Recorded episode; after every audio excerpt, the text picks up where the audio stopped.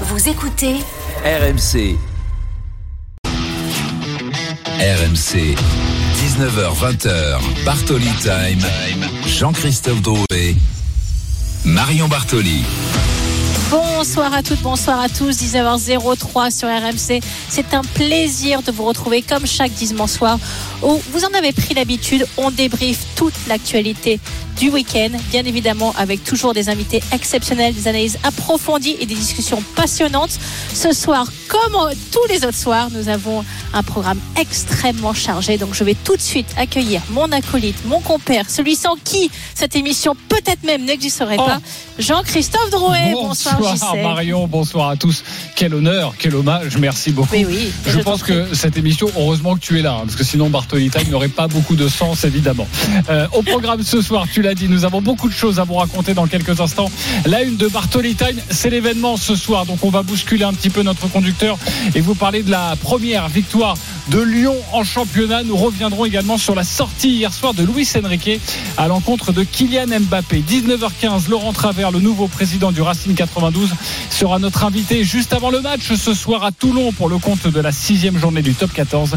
Avec lui et avec toi, Marion, nous reviendrons évidemment sur la semaine médiatique de Fabien Galtier. 19h30, Bartholé à la folie, Hugo Limbert et Adrian Manarino ont brillé ce week-end. Tu veux nous en parler? On va revenir sur leur très belle saison car ils ont gagné quelques titres. Et puis 19h45, direction le Stade Bollard avant Lens OMS, le tournant de la saison pour tes Marseillais, Marion.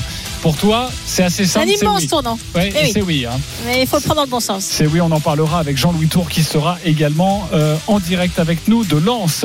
Euh, sachez qu'il y a un très beau cadeau euh, sur RMC à vous faire gagner. Vous en avez pris l'habitude depuis une semaine. C'est le retour du coffre RMC. Nous vous offrons une somme jamais offerte sur notre antenne. 60 000 euros, soit la valeur d'un lingot d'or. Dès que vous entendez cette alerte. Vous avez 5 minutes pour vous inscrire en envoyant coffre au 732-16. Coffre au 732-16. Si vous êtes sélectionné, vous repartez avec la somme de 5000 euros. Mais si ça ne vous suffit pas, vous pouvez toujours tout remettre en jeu en ouvrant le coffre RMC. Mais là, deux cas de figure. Soit il y a les 60 000 euros, les sous-sous dans la poche, soit il y a le filet euh, de pièces en chocolat. le, le chocolat mais dans oui, la mais bon, écoutez. C'est bien prends le risque, il faut être joueur. Euh, bah non, moi je conseille non, toujours de partir pas, avec 5 000 euros. mais vous faites bien comme vous voulez. Il y aura l'alerte dans cette émission et à ce moment-là, vous aurez 5 minutes euh, pour envoyer coffre par SMS au 732 16. RMC Bartoli Time. Allez, on prend la direction du Roisen Park, car c'est l'événement en ce début de soirée. C'est à Rennes que ça se passe avec Xavier Grimaud, notre commentateur. Salut Xavier. Salut Jean-Christophe, salut Marion. Bonsoir salut à tous. Xavier. Rennes-Lyon, il y a quelques instants, le match vient de se terminer. Vous l'avez vécu en direct, quasiment en intégralité sur RMC. Et la sensation, la première victoire de Lyon 1 à 0. Avant de t'entendre Xavier, Marion, euh, ton avis, ton regard sur cette victoire, la première de la saison. Lyon était au bord du gouffre, seulement 4 points. Ils sont toujours derniers, mais maintenant avec 7 points, Lyon respire. Non, mais surtout que Clermont avait gagné en plus. Donc ils avaient doublement la pression. Après, effectivement, il y a ce fait de jeu très, très, très rapidement dans le match. Au bout de la cinquième minute, ils jouent en supériorité numérique, ce qui les a forcément aidés. Mais je dirais aussi que c'était une pression encore supplémentaire parce que là, s'il n'arrivait pas à gagner en étant en supériorité numérique pendant quasiment tout le match, ça devenait, euh, je vais pas dire extrêmement inquiétant, mais pas loin. Donc effectivement, il, il commence à repartir avec un tout petit peu de confiance. Alors même si le calendrier s'annonce quand même un tout petit peu difficile, puisque derrière ça joue contre Lille, contre Lens et Marseille. Donc c'est loin, loin, loin d'être évident. Mais au moins d'enclencher cette surtout après ce qui s'est passé sur le caillachage du bus et toutes les polémiques qu'il y a eu ces dernières semaines, je trouve que c'est bien pour eux parce que d'aller gagner à Rennes, en plus pas à domicile, c'est franchement pas évident. Même si encore une fois, ils ont été bien aidés par ce fait de match, mais il fallait quand même aller le remporter. S'est-il passé quelque chose ce soir sur la pelouse de Rennes? Peut-être encore un peu trop tôt, Xavier, pour le dire, mais tout de même, il y a cette union sacrée après le caillassage du bus et à la fin du match, tu les as vus mieux que nous, mais des Lyonnais très, très, très, heureux. Ah oui, non, clairement, c'était vraiment, c'était vraiment des images assez, euh, assez fortes. La, communion euh, lyonnaise, la, Alexandre Lacadette notamment, qui a exulté au coup de sifflet final et qui immédiatement, avec les deux points, avec un cri rageur qu'on pouvait presque entendre depuis la, tribune, a été vers le COP euh, lyonnais. Il y a 550 lyonnais qui ont fait le déplacement. vous savez, hein, il y a eu cette lettre hein, des, des bad guns en disant aux, joueurs qu'ils les soutiendraient pour aller chercher le maintien s'ils donnaient tout. Donc, les lyonnais sont allés chercher une première victoire qui est extrêmement importante. Après, est-ce qu'il y a des choses à retenir dans le jeu? Il n'y a pas forcément de progrès dans le jeu parce que même à 11 contre 10, euh, Marion, euh, les Lyonnais ont, vraiment galéré hein, à mettre en danger cette équipe, euh, cette équipe, cette équipe de Rennes. Donc à 11 contre 11, on peut pas savoir exactement si Lyon aurait pu être supérieur à Rennes. Mais en revanche, bah, peut-être que c'est uniquement une victoire qui va amener de la confiance, qui va amener des points, qui va amener potentiellement une victoire lors du match en retard à Marseille, qui pourrait les ramener seulement à un point de, de pour sortir de, de la zone rouge. Donc voilà, là c'est de la confiance emmagasinée, euh, plus que du plus que de la technique ou, euh, un niveau de jeu qui est, euh, qui est meilleur de, la part des, Lyonnais, avec des choix aussi de Fabio Grosso. Hein. La casette était sur le banc et il est entré en jeu à la, à la mi-temps. Donc il y a eu des vrais choix. Là, ça doit être une bouffée d'oxygène absolument incroyable pour Lyon. Après, Xavier, tu me confirmes, il y a eu, ça a été quand même extrêmement tendu entre Bruno Genesio et le, et le banc lyonnais. Ça s'est, à la mi-temps, ça s'est insulté. Bah, euh, justement, bord du terrain? Justement, avant que Xavier puisse répondre, euh, je vous propose d'écouter euh, l'élément audio. vous allez entendre cette, ce retour dans les vestiaires de Bruno Genesio, totalement excédé, très en colère après le banc lyonnais, et notamment l'un des membres du staff de, de, de Fabio Grosso. Écoutez cet extrait, ça dure 10 secondes, mais on entend quand même très bien la voix de, de Bruno Genesio.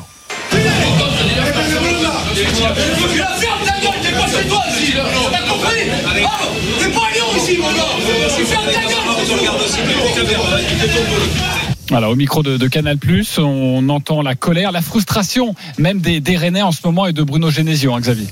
Oui, frustration envers, euh, envers peut-être pas envers euh, Madame Stéphanie Frappard, parce que le rouge, voilà, après prise de renseignement auprès d'arbitres aussi qui étaient en tribune avec nous, c'est le règlement. Le, le, le, geste de Guéladoué, il arrive sur le tibia de, de Tagliafico, c'est un jeu dangereux. Le rouge est pas scandaleux, c'est derrière les, les Rennais ont eu la sensation que Lyon aurait peut-être plus dû prendre des jaunes, avec ils ont euh, eu, fait beaucoup de fautes sur les Rennais et que l'arbitrage les a pas forcément favorisés. Et à la mi-temps, il y a eu a priori un chambrage. Alors apparemment, ce serait Rémi Vercoutre. J'ai pas envie de l'accuser à tort, mais il était euh, pas loin du coup en tout cas. Et quand on voit Bruno Genesio qui certes vit ses matchs intensément, mais n'est pas du genre Marion à péter les plombs comme ça. C'est que la tension était, était extrême et elle a continué en, deuxième euh, période, forcément pour Rennes, parce que oui, je t'en prie. En fait, Xavier, dans, dans l'historique, c'est d'abord Rémi qui hurle vers Bruno Genesio, il y a rien, il y a rien, il y a rien, et sur une action alors que et ensuite ça s'est expliqué dans le couloir en remontant euh, dans les escaliers avant que chacun parte dans son vestiaire. Donc je pense que c'était vraiment par rapport à un membre très clair identifié du mmh. staff lyonnais où ça s'est ça s'est frité, ça s'est chauffé. Et effectivement, bon, on connaît l'historique de Bruno Genesio avec Lyon, donc euh, et ce qu'il a fait dans ce club. Donc forcément, il a ramené les a quand même en demi-finale à la Champions League. Donc euh, voilà. Bon, en tout cas, c'est une mauvaise opération. C'était plus un ancien membre du staff lyonnais contre un membre du staff actuel. Exactement. Je le disais, mauvaise opération pour, pour les Rennais qui ont du mal en championnat. Ça se passe bien en Coupe d'Europe, mais en championnat, c'est très, très compliqué, très, très compliqué. Les Rennais Elles sont donc 13e avec 12 points. Merci beaucoup, Xavier Gribon. On te libère. Merci, Xavier. Car tu dois aller recueillir les, les propos des, des, acteurs. 1 à 0 pour Lyon, donc la première victoire de la saison. C'est l'un des, des, événements de cette, de cette journée. Tout de suite, Marion, si tu le veux bien, euh, Kylian Mbappé, c'est, bon, c'est pas mal. Et au bout de 3 minutes, Kylian Mbappé sur la première réelle occasion du Paris Saint-Germain ouvre le score. 11e but en Ligue 1 pour le meilleur buteur du championnat. Pas mal, si. Pas tout à fait ce que j'avais prévu, mais pas mal. Mbappé, ça fait 2 à 0 pour le Paris Saint-Germain. Vous, en ce moment, c'est pas terrible. Bah oui, hein, parce que là, c'est moyen bof. Le service est signé Bradley Barcola. La belle course de Barcola qui s'est montré patient. Je vous l'affirme, c'est pas terrible. C'est nul, nul, archi nul. Vous êtes des zéros. C'est terminé. Et pas le Paris Saint-Germain et le nouveau leader de la Liga après sa victoire. 3 buts à 0. Un triplé de Kylian Mbappé. Heureusement, il y a Kylian Mbappé. RMC. La une de Bartoli Time. On embrasse Jeannot Rességui, évidemment. C'est bien, Mais mais, oui, pas on top. l'embrasse, Jeannot. C'est bien, mais pas top. Ainsi résumé la prestation de Kylian Mbappé hier soir à Reims pour Luis Enrique. Le coach espagnol a surpris son monde devant la presse. D'abord au micro de Prime Video. Euh, on lui a demandé euh, de juger le triplé de son attaquant. Il a dit qu'il n'était pas très content de, de son match. Euh, au PSG, à ce moment-là, on dit à la presse que c'est de l'humour. Mais Luis Enrique arrive en conférence de presse et là, rebelote. Concernant Kylian, en termes de but, je n'ai rien à ajouter. On connaît sa valeur. En revanche, je lui en demande encore plus dans le jeu. Je sais qu'il est capable de faire mieux qu'aujourd'hui. C'est l'un des meilleurs joueurs au monde, mais il a encore une marge de progression. Je ne veux pas qu'il se repose sur ses lauriers. Il doit encore s'améliorer et aider ses coéquipiers. C'est très clair. À ce moment-là, le PSG abandonne la théorie de l'humour et affirme que le coach a voulu Non, mais là, piquer son joueur. mais là, en- encore une fois, c'est ridicule de dire que c'est la théorie de l'humour. Non, mais franchement. Non, mais je comprends pas comment ce club fonctionne. Pourquoi tu dis que c'est de la théorie de l'humour On sait très bien pourquoi il le fait, dans quel contexte il le fait, à quel moment il le fait. C'est extrêmement même malin, parce que, on va parce dire. euh, que sur Prime Vidéo, ça pouvait, il avait le sourire aux lèvres et ça pouvait, euh, on pouvait s'y méprendre. On pouvait se, se laisser avoir par cet argumentaire. On pouvait se dire, tiens, peut-être qu'il a voulu faire un peu d'humour. Mais quand il récidive son message en, en conférence de presse, là, on comprend évidemment et qu'il y a un autre objectif. Marion, est-ce qu'il a fait une erreur, Luis Enrique, ou tu le, ou tu es totalement d'accord avec lui? Non, non, pour moi, il n'a pas fait d'erreur. Effectivement, il le pique un petit peu, euh, on va dire, à l'ego et au caractère, un petit peu au vif. Mais il le fait pourquoi? Il le fait dans un timing très précis. Il va pas le faire à, la, à chaud après la défaite euh, contre le Milan où euh, tout le monde a un petit peu la tête basse. Il le fait après une belle victoire, en plus un triplé de Kylian pour lui dire, écoute, bah ouais, c'est super, effectivement, tu mets un triplé ce soir en Ligue 1, mais on aimerait bien que tu fasses pareil en Ligue des Champions. Donc, en fait, son petit pic est adressé dans un moment où le joueur va être plus réceptif finalement à, la, à une micro-critique. Et quand on, quand on élargit un petit peu cette critique, c'est plutôt pour lui dire, bah, écoute, euh, c'est magnifique tes, tes réalisations de but, mais on aimerait bien que tu défendes un peu plus. Sa dernière phrase en ce qu'il dit, il doit aider le reste de l'équipe, c'est sa signification, elle est là. C'est de se dire qu'effectivement, bon, on a vu les déséquilibres que ça a créé l'année dernière lorsqu'il y avait des immenses joueurs, mais qui ne défendaient pas. Et Luis Enrique, il n'a pas envie de se retrouver avec les mêmes problèmes actuellement. Et on a déjà vu en Champions League qu'il y avait des soucis sur le Paris Saint-Germain, notamment à l'extérieur. Donc, il anticipe les problèmes pour aller effectivement chercher son meilleur joueur un petit peu à l'ego et au caractère et, euh, en attendre un peu plus. Et d'ailleurs, il a raison parce que la réussite du PSG passera par là, passera par le fait que Kylian, sur des énormes badges, ira encore un peu plus au duel, ira les récupérer, gratter quelques ballons, ira aider ses, coéquipiers en défense et ça, ça passera par là. Donc, euh, il a raison de le faire en amont avant de le dire une fois que entre guillemets la campagne de Champions League sera terminée, de se dire ah bah éventuellement pour l'année prochaine, s'il pouvait le faire, ça serait bien. Donc pour moi, il prépare le terrain, c'est très habile. Il le fait encore une fois dans un moment où le joueur est capable de l'entendre. Il a totalement raison dans sa communication. Ok, habile et il a choisi son bon moment pour le faire après un triplé. On a bien compris ton résumé Marion et ton sentiment sur cette question. Il est 19h15, on revient tout de suite pour euh, Bartoli Time avec un invité. C'est Laurent Travers, le nouveau président du Racing 92 des Racingman qui affronte ce soir Toulon. Avec lui on parle de son club évidemment mais aussi du 15 de France. À tout de suite. RMC. Jusqu'à 20h, Bartoli Time, Jean-Christophe Drouet. Marion Bartoli. 19h17 de retour dans Bartoli Time. Avant d'enchaîner sur le rugby, notre invité, j'aimerais apporter une toute petite correction parce que dans mon élan et mon enthousiasme, j'ai commis une micro-erreur et je déteste ça. C'était bien Rudy Garcia qui avait emmené Lyon en demi-finale de Champions League et, Genesio en huitième de finale. Donc pardonnez-moi mon erreur. C'est rectifié, c'est corrigé. Très bien, je ne sais pas si on va vraiment pardonner, mais on va voir, on va se réunir après l'émission. C'est bien en tout cas d'avoir fait, euh, ma chère Marion, ça te ressemble Non, j'aime pas parfaitement. dire bêtises. Bien sûr. Euh, Dans 15 minutes, sachez que nous parlerons de tennis avec Marion Bartoli. Évidemment, deux Oui. Français qui ont soulevé deux Belle trophées semaine. ce week-end. C'est assez rare pour le souligner. On en parlera dans cette émission. Bravo Hugo Humbert. Bravo Adrian Manarino. RMC. Bartoli Time. Mais tout de suite du rugby. Ce soir, 21h05, dernière rencontre de la sixième journée de Top 14. Le Racing Club 92, euh, eh bien, affronte, affronte. Toulon, oui, Toulon, 21h05 à suivre sur RMC. Le club francilien réalise pour l'instant un très bon début de saison. Quatre victoires, seulement une défaite. L'un des hommes forts de ce club est ton invité, Marion. C'est le nouveau président, Oui. Laurent, Travers, Laurent Travers. Pardonnez-moi. Bonsoir, Laurent. Oui, bonsoir à tous et à toutes. Bonsoir Laurent, merci infiniment d'avoir accepté mon invitation. Alors Laurent, 22 ans en tant qu'entraîneur et désormais tu es président du directoire du Racing 92. Tout d'abord, félicitations pour cette nomination. Tes dix saisons au Racing sont ponctuées de trois finales de Champions Cup, un bouclier de Brennus en 2016. Avant d'évoquer ton club et son actualité, j'aurais aimé savoir comment tu te sens dans ce nouveau rôle aujourd'hui. C'était une évidence pour toi de continuer au sein de ce club? Une évidence, non. Ce qui est sûr, c'est qu'on s'est bon. Après dix ans, il était difficile de d'arrêter de, de, comme ça d'un seul coup. Après, ce qui était important, c'est que c'est un échange qui a eu lieu avec euh, bien sûr euh, l'ensemble euh, de la direction du club, mais surtout le, patron, Monsieur Lorenzetti. Quand j'ai émis le souhait de dire qu'il fallait un nouveau discours, qu'il était important de mettre une nouvelle dynamique, ce n'était pas bien sûr que j'avais encore la possibilité de, de continuer ce qui m'avait été proposé. Et je trouvais que pour le club, il était nécessaire d'avoir un nouvel élan, d'être capable de, mettre un nouveau discours pour que franchir ce, ces dernières marches qui nous manquent depuis quelque temps. Donc voilà, et à partir de là, il m'a dit, ben, ça tombe bien, je, je, voudrais une seule chose, c'est que ça soit toi qui le mette en place. Donc voilà, il m'a, il m'a fait cette proposition sur laquelle j'ai répondu positivement. Est-ce que tu as fait une croix sur un retour dans le coaching, Laurent? Oh, je ne sais pas si j'ai fait une croix. Ce qui est sûr, c'est que vous savez, quand vous avez fumé pendant 21 ans, il est difficile euh, de s'arrêter d'un seul coup. Donc, bien sûr qu'il y a des manques par moment et que euh, l'envie de revenir des fois sur le bord du terrain.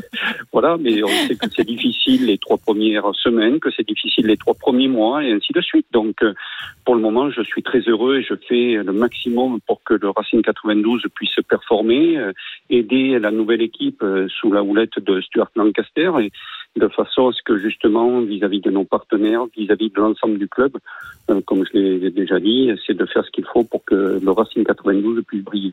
Le président, monsieur le président, on peut l'appeler comme ça dorénavant, euh, Laurent Travers est avec nous en direct sur RMC avant le match ce soir à 21h05 à, à Toulon.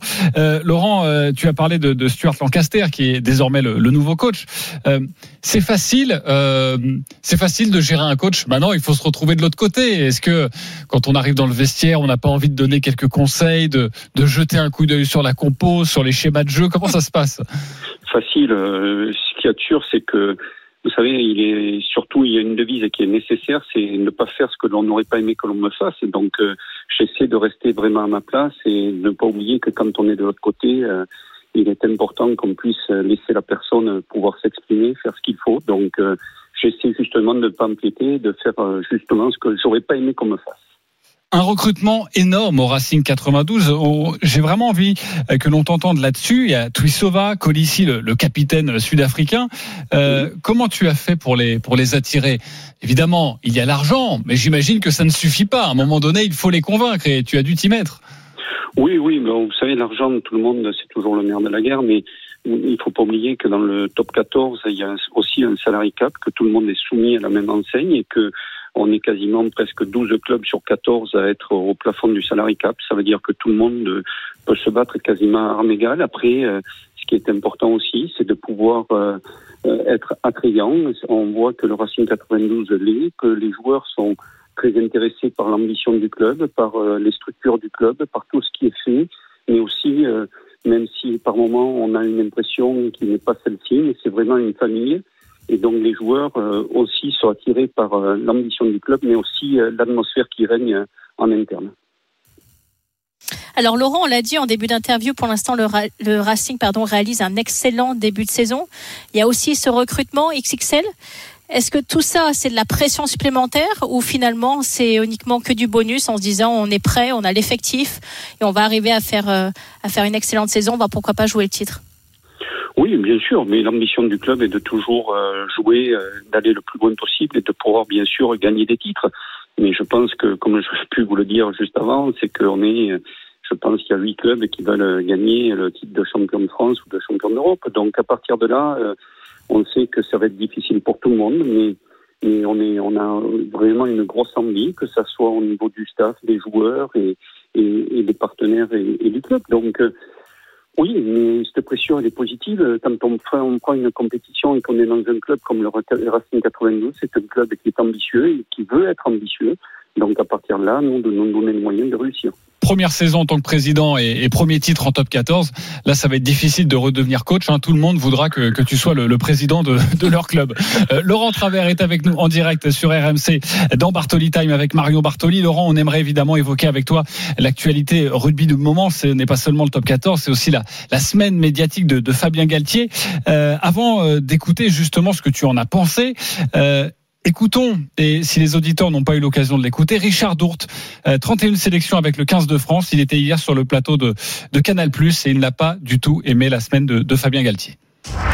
Il fait que parler, il gère sa conférence de presse, alors c'est tout en communication, il reste calme, c'est très bien, alors tous les gens l'adorent, c'est parfait, mais en fait il est eu de tous les, tous les points qui nous, qui nous chagrinent à nous les connaisseurs de rugby, c'est-à-dire euh, pourquoi on a perdu, quelle était la gestion du groupe, pourquoi il y a eu autant de blessés, etc. etc. Donc euh, il enfume tout le monde avec, avec ses datas, et, euh, et je, je pense que c'est pas, pas respecter les gens qui aiment le rugby. Il nous a pris et il nous prend pour des cons. C'est les mots, les propos euh, de, euh, de Richard Dourte. Euh, ton regard à toi Non, mon regard, c'est que vous savez, quand euh, c'est toujours facile et, et je laisse le, le, soin aux gens qui sont là pour analyser de, de le faire. Lorsqu'on est dans un club, lorsqu'on est manager ou coach, euh, ce qui est important, c'est qu'on ne vit pas au quotidien avec l'équipe. Les gens qui sont de l'extérieur ont tendance toujours à faire des analyses, mais quand on est au quotidien, quand on avait des joueurs, euh, on est là pour euh, justement regarder le comportement, regarder le travail qui est mis en place, la confiance qu'il y a dans le groupe. Donc euh, oui, c'est vrai qu'à la fin du match, il y a beaucoup d'entraîneurs, il y a beaucoup de managers, il y a beaucoup de gens qui peuvent dire qu'il aurait fallu faire comme ça. C'est beaucoup plus facile à la fin que, qu'au début. Après, on, les gens, voilà, ont le droit de s'exprimer. C'est normal et c'est normal qu'ils puissent le faire. On sait que lorsqu'on est manager, on, on va être sous la critique. Et il faut l'accepter aussi. Et qu'on soit sous les analyses, il faut l'accepter aussi. Ça fait partie euh, de notre de notre poste. Donc voilà. Mais après, vous savez, euh, je, je suis bien placé. Vous l'avez très bien dit. Trois finales de Coupe d'Europe. Euh, j'en perds une contre Exeter de deux points. Deux points, on perd alors qu'on a la possibilité à la 78e minute de rentrer dans l'embut avec Anthony Classen qui qui, à mon avis, peut marquer. Le joueur se met à la faute. Euh, L'arbitre euh, du match ne siffle pas la faute pour nous, la siffle contre nous. Euh, voilà, le raccourci, c'était de dire que, c'est vrai que l'arbitre, je m'en ai voulu, on lui voulu, euh, l'ensemble du club. Et il y a aussi, pendant le match, lorsqu'on est en perd de un point ou deux points, il est beaucoup plus facile de dire que c'est la faute de l'arbitre que de regarder ce qu'on aurait peut-être été capable de gérer. On prend une interception, il y a une blessure que j'ai peut-être mal, moi, anticiper, ainsi de suite. Donc voilà, l'analyse, euh, on la fait tous, on regarde tous bien sûr les datas, on regarde bien sûr après les joueurs ce qu'on aurait pu faire ou pas faire. Mais le match, ce qu'il y a de sûr, c'est qu'il est perdu. Et donc, ce qui est important maintenant, c'est de regarder ce que l'on doit faire pour l'avenir et ce que l'on doit mettre en place pour que l'équipe de France puisse continuer à performer. Marion Bartoli. Laurent, après cette Coupe du Monde et donc l'élimination de l'équipe de France en quart de finale, penses-tu que Fabien Galtier soit toujours l'homme de la situation pour les Bleus? Voilà, je, oui, je, justement, je vais rester, rester à ma place. Je pense qu'il y a des gens qui, euh, au niveau du, de la Fédération française du rugby, qui sont à même de pouvoir justement euh, y réfléchir. Nous, à nous de faire ce qu'il faut pour pour aider l'équipe de France, parce que l'équipe de France, elle est faite de joueurs du club de top 14 et ce qui est important, c'est que notre championnat, puisque moi c'est ce qui m'importe le plus, c'est que notre championnat continue à, à, être un des championnats les plus regardés, le championnat le plus attrayant au niveau du monde. Et c'est ce qui fait qu'à un moment, ça permet d'avoir de, de, très bons joueurs. La formation française est, est vraiment aussi euh, sous l'effet sous des projecteurs et c'est très très bien pour de façon à ce que justement l'équipe de France, qu'elle soit sous l'air Fabien Galtier ou sous l'air de quelqu'un d'autre, puisse justement avoir des joueurs pour que cette équipe de France, cette équipe de France performe.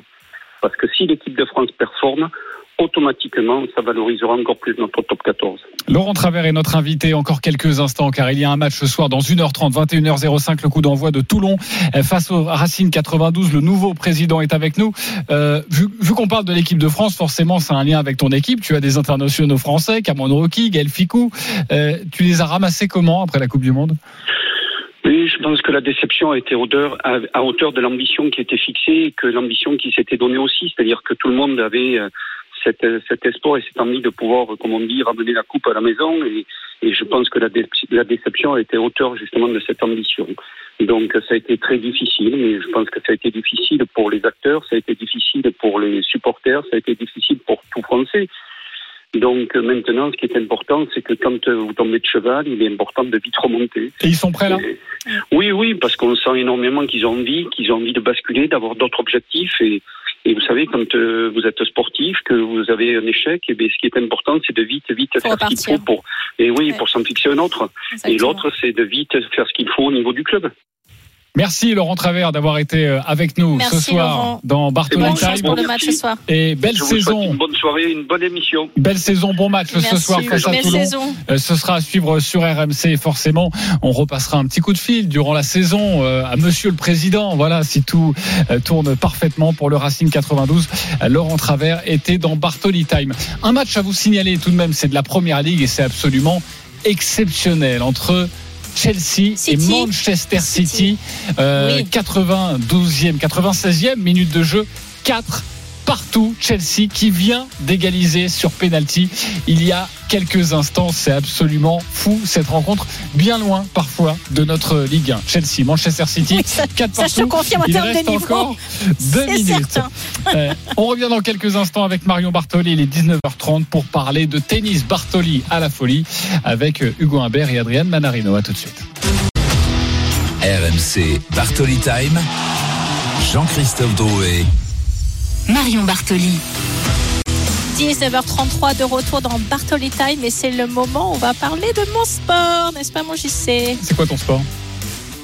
Ping-pong, vous savez pas Voilà, sur une grande table, évidemment. Voilà, de tennis, dans quelques instants. Sachez que dans 10 minutes, nous serons en direct du Stade Bollard avec euh, Jean-Louis Tour avant la rencontre Lens-Marseille. Est-ce un tournant dans la saison de l'OM On se posera la question. Pour toi, Marion, c'est clairement oui. Et vous oui. euh, Gennaro Gattuso qui parle des gros matchs en Ligue 1. Enfin, en gagner un, ce serait bien euh, pour l'Olympique de Marseille. Ça, c'est dans 10 minutes. Sachez qu'il y a toujours 4 partout entre Chelsea et Manchester City. C'est un match absolument remarquable en première ligue. Alors si l'OM pouvait jouer un, un tout petit peu à la même vitesse que Chelsea ou City, ça m'arrangerait, tu vois. Parce que j'ai l'impression quand je les regarde, c'est du foot en accéléré par rapport à ce que je vois en Ligue 1. Oui, oui. Bon, on va peut-être pas trop en demander J'envoie un petit même. message comme Déjà ça. une petite victoire, ça bouteille serait à la bien. mer comme ça. Ah non, voilà. ce serait déjà un gros coup réalisé. Allez tout de suite, on coup de cœur, Marion. Il peut s'écrouler Détendre de tout son corps sur le sol. Hugo Humbert remporte la 20e édition du Moselle Open. Il succède à cet homme, Joe Wilfried Songa, dernier français vainqueur ici en 2019. Quatrième titre en carrière pour Hugo Humbert, 6-3, 6-3 en 1 heure et 6 minutes de jeu. RMC Bartoli à la folie. Deux Français ont soulevé chacun de leur côté un trophée. C'était hier. Hugo Humbert et Adrian Manarino, le tennis tricolore, n'avaient plus connu Paris Week-end depuis très longtemps. Hugo Humbert s'est donc imposé chez lui à Metz, le quatrième sacre de, la, de sa carrière. Et grâce à ce succès, le Français est assuré, Marion, de conclure la Oui. saison dans le top 20. C'est une première pour 20e lui. tout pile. Exactement, Adrien Manarino lui a remporté le tournoi de Sofia, son troisième titre de l'année. Tout de même, le cinquième de sa carrière. Lundi, le francilien de 35 ans sera au 22e rang mondial. Après son match, Hugo Humbert a appris que son pote avait également gagné. Sa réaction Ouais, c'est incroyable. Il a, il a gagné aussi. Combien, le troisième? C'est incroyable. Au final, ouais, je suis tellement content pour lui aussi. C'est c'est juste dingue de, de pouvoir gagner aussi les deux tournois euh, à la fin de l'année. On a fait une super année tous les deux. Et euh, bah, franchement, on le mérite. C'est c'est top pour le tennis français. Top pour, top pour le tennis français. Marion, on, se plaint souvent du niveau de, nos Français, du tennis français depuis quelques années. Et là, nous avons ces, deux victoires. Est-ce que ça veut dire quelque chose? Est-ce que c'est un premier signe, prémisse? En tout cas, c'est une belle dynamique parce qu'effectivement, on va se retrouver avec Hugo qui va être 20e, Adrian 22e, on a Arthur Fils qui est 36e. Donc forcément, quand on recommence à avoir des joueurs avec des classements aussi hauts, ben, on va être, euh, en tout cas, de manière certaine, en avoir deux qui vont être tête de série à l'Open Australie. Éventuellement, euh, pour euh, Arthur, s'il performe bien sur la première semaine de l'année prochaine, il pourra avoir un classement de tête de série également à l'Open d'Australie. Donc, être un petit peu protégé en termes de tirage et commencer à, à avancer dans les tournois du Grand Chelem. Moi, j'aimerais revenir sur Hugo Humbert, un joueur que je connais très bien, parce que lorsque j'avais tenté un retour en 2017, je m'entraînais beaucoup avec lui. Je lui avais d'ailleurs donné énormément de conseils. Son entraîneur de l'époque me demandait aussi d'intervenir sur sur euh, sur le mental, sur sa gestion de ses entraînements, lui apprendre l'intensité. Euh, on faisait euh, on faisait beaucoup d'entraînements ensemble et c'est un jeune qui qui s'est vraiment extrêmement bien développé. Il a connu des saisons parfois difficiles. Il a parfaitement su se relancer et puis surtout un élément qui me paraît important. Il a joué quatre finales sur le circuit ATP, il a gagné quatre fois. Donc ça veut dire que mentalement, vraiment sur les gros matchs sur les grands rendez-vous, il est capable de répondre présent, dont son surnom en Coupe Davis, qui est d'ailleurs le commandant. Mais c'est surtout le fait qu'il ne se contente pas entre guillemets d'arriver en finale. Il est là pour remporter des titres. Donc il a gagné à Auckland, il a gagné à Anvers, il a gagné à Halle et maintenant à Metz.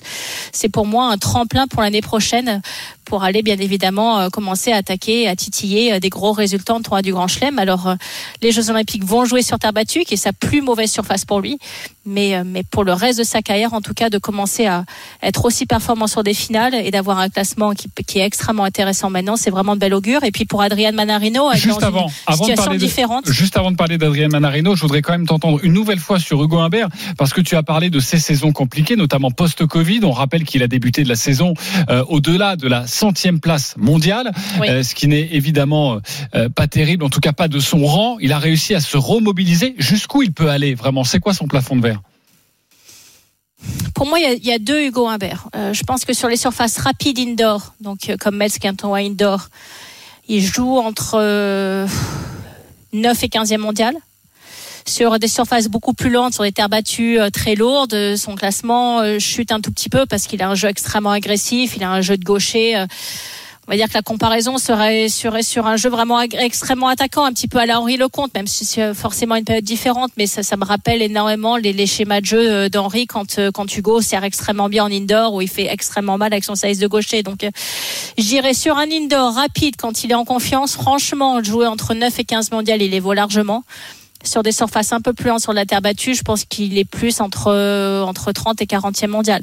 Mais du coup, bah, quand on fait l'équilibre, son classement à Ouais. 20e, il les vaut totalement. Donc, euh, Il est comme heureusement pour lui, exactement. Heureusement pour lui, il y a quand même beaucoup plus de surfaces rapides que de surfaces lentes et la terre battue, c'est une saison extrêmement limitée.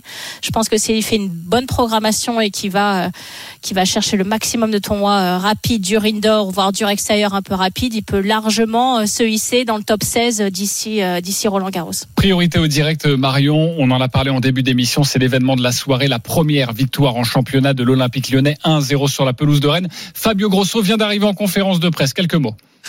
très très importante. On est, dans une situ- situation très difficile, on le sait. Et c'est, comme j'avais dit, c'est dans cette situation que ce soit euh, les hommes qui veulent rester sur le bateau, parce que le bateau il est en difficulté, il a la tempête autour. Mais je pense que si on va mettre le cœur on va, mm, on va jouer avec tout ce qu'on a, chaque match, on a les possibilités pour petit à petit essayer de remonter ce classement que c'est très difficile. C'est compliqué de laisser la cadette sur le. Euh, La C'est compliqué, c'est compliqué de faire les choix. Après, c'est important d'avoir euh, des joueurs qui comprennent les choix et qui travaillent tout le temps pour le mieux de cette club.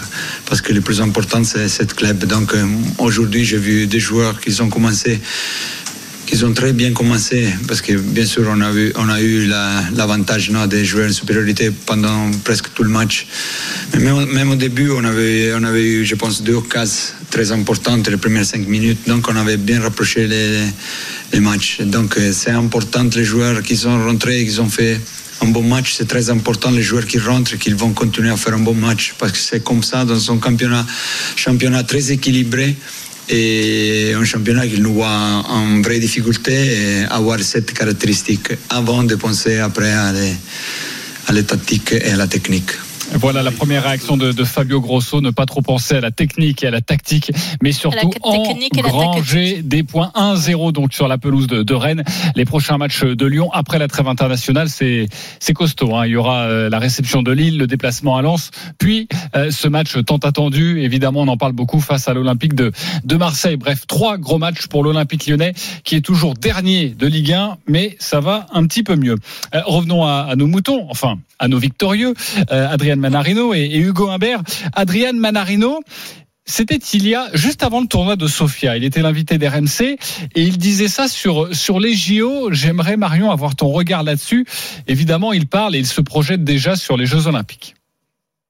Je suis vraiment une chèvre sur terre battue. Quoi. S'il y a bien une personne qui peut euh, qui peut pas espérer avoir une médaille, c'est bien moi. Quand tu vois mes résultats sur terre battue depuis, je sais pas, 4-5 ans, j'ai dû gagner un ou deux matchs. C'est, délicat de faire une compétition olympique, quoi, voilà, juste pour euh, faire acte de présence. Quoi. Y aller en se disant, bah, de toute façon, j'ai aucune chance de faire une médaille, c'est, c'est pas trop dans mon état d'esprit. Du coup, euh, aujourd'hui, je me dis que que c'est dommage que ça joue sur terre, quoi, tout simplement. Et qu'il n'a pas très envie d'y aller malgré ses très très bons résultats. Tu comprends ça, Marion? Bien évidemment, c'est complètement logique. Et puis surtout, quand on connaît le style de jeu d'Adrian, c'est un jeu complètement à plat, étant son cordage à 9 kg euh, sur terre battue. C'est absolument impossible de jouer dans des conditions comme ça. Donc je pense qu'il est, il est totalement lucide, réaliste. Euh, il sait très bien qu'à 35 ans, il réalise la meilleure saison de sa carrière cette année. Il remporte quand même trois titres en une année à Newport, à Astana, où il bat Sébastien Corda, qui est un très très bon joueur en finale. Là, à Sofia, il bat Jack Draper, qui est, euh, on va dire, l'étoile montante du tennis anglais. Donc, il, est, il est lucide, il est conscient de ses capacités, aussi de ce qu'il n'est pas capable de faire. Et c'est d'ailleurs grâce à ça qu'à 35 ans, il arrive à faire l'une des meilleures saisons de sa carrière. C'est parce qu'il est lucide sur ce qu'il peut faire. Donc, Pour moi, il a raison. Et je pense que même sous-entendu dans son discours, c'est peut-être de laisser la place à quelqu'un qui aura euh, euh, des capacités supérieures à lui sur terre battue. Donc euh, je le comprends très bien. Effectivement, euh, euh, il aller franchement à Roland Garros, représenter la France et, et prend une douille, je pense que ça Oui. sera pas agréable pour lui non plus. Donc euh, il se dit, bah, je, je préfère entre guillemets laisser ma place à un copain qui aura plus de chances d'aller faire un grand truc. Mais forcément à son âge, on se dit aussi que c'est certainement ses dernières Olympiades. Donc il y a tout ça à peser dans la balance pour lui. Mais c'est vrai que la, la terre battue, c'est vraiment pas sa surface Ouais, malheureusement. Et puis c'est surtout un peu ballot d'avoir les deux meilleurs Français qui sont pas terribles sur terre battue quand même. Sur terre battue. C'est quand même pas- bon, j'étais une chef sur terre aussi, hein, tu sais.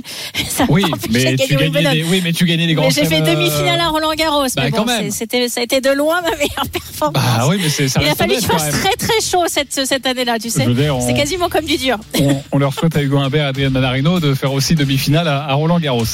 Euh, en tout cas, bravo à eux pour, pour ce week-end. C'était important d'en parler dans cette émission. Euh, sachez qu'on parlera avec Marion la semaine prochaine hein, du Master qui a commencé aujourd'hui. Ça se passe à, Oui. à Turin avec notamment Novak Djokovic. D'ailleurs, l'interview de Novak Djokovic de la semaine oui. dernière est toujours disponible en podcast si vous avez raté cet événement. N'hésitez pas, je vous conseille cette interview avec puis, Marion Bartoli. Oui. Oui. et puis surtout regardez son match ce soir parce que s'il remporte son match contre Holger Rune, il est certain de rester numéro un mondial. Il nous l'a dit la semaine dernière dans Bartoli Time. Oh là là. Bravo Marion, Eh ben oui. le métier Eh qui ben. rentre. hein. Euh, 19h44, on se retrouve dans quelques instants. Euh, et direction vite, tu sais. le Stade Bollard. Oui, j'ai envie de dire à mes côtés, mais ça fait un peu trop melon. Euh, Lance Marseille, on sera avec Jean-Louis Tour. Est-ce un tournant pour l'Olympique de Marseille? Euh, Évidemment, c'est la question que l'on se pose. Et pour Marion, c'est un grand oui. Et puis, euh, sinon, t'as pas besoin de moi, Marion, pour progresser très vite. Allez, à tout de suite sur RMC. RMC Bartoli Time. Jean-Christophe Drouet. Marion Bartoli. 19h47 de retour dans Bartoli Time et c'est déjà la dernière ligne droite. Je n'arrive pas à croire à quel point ça passe vite cette émission. JC, s'il te plaît, donne-moi le programme. Je suis coupé avant même d'avoir commencé. Bah, le programme, c'est ça. Vous avez 5 minutes pour vous inscrire euh, pour le Les coffre RMC qui est de retour. Vous envoyez par SMS coffre au 732-16. Coffre au 732-16 si vous voulez tenter de gagner 60 000 euros. Ce n'est jamais arrivé encore sur RMC. Soit un lingot d'or, 60 000 euros. 5 minutes pour vous inscrire. Vendredi prochain, si vous êtes euh, l'élu, vous aurez un choix cornélien à faire. Soit vous restez avec les 5000 euros et on se quitte bons amis avec grand plaisir. Soit vous décidez Oui. d'ouvrir le coffre et dans ce cas-là, c'est les sous-sous dans la popoche, les 60 000 euros ou les cho- chococo dans la popoche, euh, les pièces en chocolat, euh, s'il n'y a pas les 60 000 euros. Bref, Oh, JC Jouer. généreux, il mettra la différence. ça n'arrive pas qu'aux autres. Oui, euh, attends, la différence. Ah oui, ça fait ça quand même. Eh oui, quand même. Allez, c'est pour moi. C'est pas certain. Alors, tu vois, je savais. Tout je suite. savais que t'étais dégé- Je savais que t'étais généreux. Ouais, ouais, on verra. Lance par Lens, Marseille, même combat. À égalité avec 13 points chacun au classement, Lens et Marseille espèrent retrouver une place à la hauteur de leurs ambitions. Un choc d'autant plus important pour l'OM que Marseille n'arrive pas à gagner contre les grosses écuries de Ligue 1. Lens a encaissé 13 buts quand Marseille en a concédé 12. Offensivement, les deux équipes sont à égalité avec 12 buts inscrits de chaque côté. Le perdant de Lens-Marseille aura de grandes chances de basculer dans la deuxième moitié du classement. RMC. Bartoli Time. Et Marion, on accueille comme tous les dimanches soirs Jean-Louis Tour en direct du Stade Jean-Louis, Bollard. Salut Jean-Louis. Le Jean-Louis, le Jean-Louis. Un choc ce Ah, soir entre Lens et Marseille, le deuxième et troisième de la saison dernière, mais un choc de mal classé cette saison. Le neuvième reçoit le Oh, dixième. ça va, toi. 13 points pour les deux équipes. Euh, Marion, pour continuer avec les chiffres, les datas, comme dirait euh, Fabien Galtier. Oui, les datas, 7 les points fameuses. de la quatrième place, 11 points du podium avec des matchs en retard pour l'Olympique de Marseille. Est-ce vraiment un tournant pour l'OM On se pose la question. Juste avant de vous écouter, Fabio, Gattu- euh, Fabio Gattuso, Gennaro Gattuso, hier j'étais encore avec Fabio Grosso. Euh, Gattuso, hier en conférence de presse. Senza paura, non bisogna pensare Madonna se domani. Il faut jouer sans peur, sans se dire que si on perd, ce sera un désastre. Je suis d'accord, il faut une victoire dans un choc. C'est important pour la continuité de cet OM. Il ne faut pas se mettre trop de pression par rapport à cela.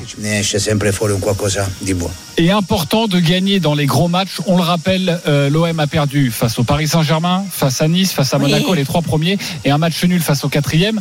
Lille, enfin l'ancien quatrième désormais, et c'est Reims. Marion, est-ce que c'est un tournant? Mais bien sûr que c'est un tournant, c'est un tournant même quasiment décisif.